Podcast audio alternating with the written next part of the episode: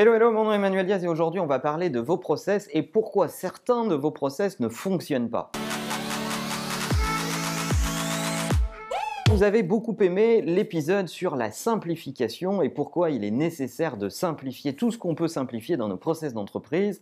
Aujourd'hui, on va s'intéresser aux process qui ne fonctionnent pas et essayer de trouver quel est le dénominateur commun parmi les process qui ne marchent pas. Vous allez voir, qu'ils ont tous la même caractéristique. Déjà en préambule, on peut se dire que les process, ils ont tous en commun le fait d'être manipulés par des gens. Euh, c'est assez rare de voir des process de bout en bout manipulés par des machines, dans ce cas-là ça s'appelle plutôt des algorithmes, mais lorsqu'un process est manipulé par des gens, eh bien la variable d'ajustement entre un process qui fonctionne et un process qui ne fonctionne pas, c'est ce que les gens vont voir dans ce process et comment ils vont le manipuler. Alors on va mettre tout de suite de côté les cas particuliers où il y a certaines personnes qui trouvent drôle ou, euh, je sais pas, une façon d'exister ou une originalité dans le fait de travailler hors process ou de passer leur temps à essayer de s'évader ou de hacker un certain nombre de process.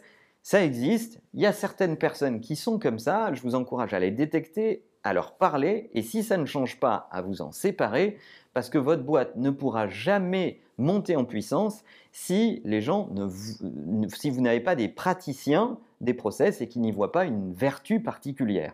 Donc on va plutôt regarder une organisation classique, normale, où personne n'arrive le matin en se disant comment je vais faire pour faire chier la boîte dans laquelle je bosse et ne pas appliquer ces process? Eh bien, les trois dénominateurs communs sont assez simples à comprendre. Le premier, c'est que les process doivent être pratiques. La façon de s'en emparer, leur efficacité, leur praticité, ça, c'est un des premiers éléments qui va faire en sorte qu'on s'approprie l'un de vos process. Le deuxième élément, c'est qu'il doit être pertinent. Si vous devez passer énormément d'énergie à convaincre les gens que ce process est important, alors c'est que ce process ne fabrique pas de pertinence par nature, tout seul.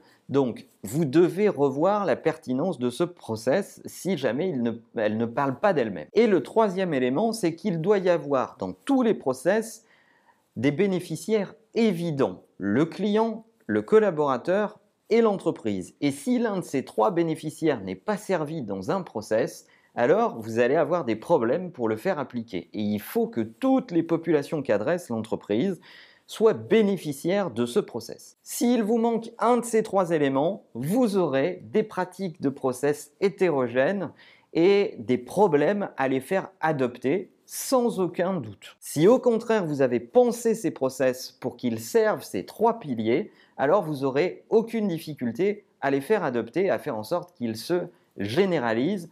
C'est en tout cas les éléments déterminants qu'on a trouvés chez nous pour faire en sorte que les process s'appliquent. Et lorsqu'on se rend compte qu'un process commence à peiner, puisqu'il a pu être valable à une époque et qui mérite d'être réformé à une autre, alors on se repose ces trois questions et on se remet au boulot. Est-ce que c'est comme ça que vous pensez vos process? Est-ce qu'il y a des process vertueux dans vos boîtes? Et est-ce qu'ils répondent à ces trois éléments euh, déterminants de votre point de vue? Racontez-moi ça dans les commentaires. Et en attendant, n'oubliez pas que la meilleure façon de marcher, c'est de vous abonner. À bientôt.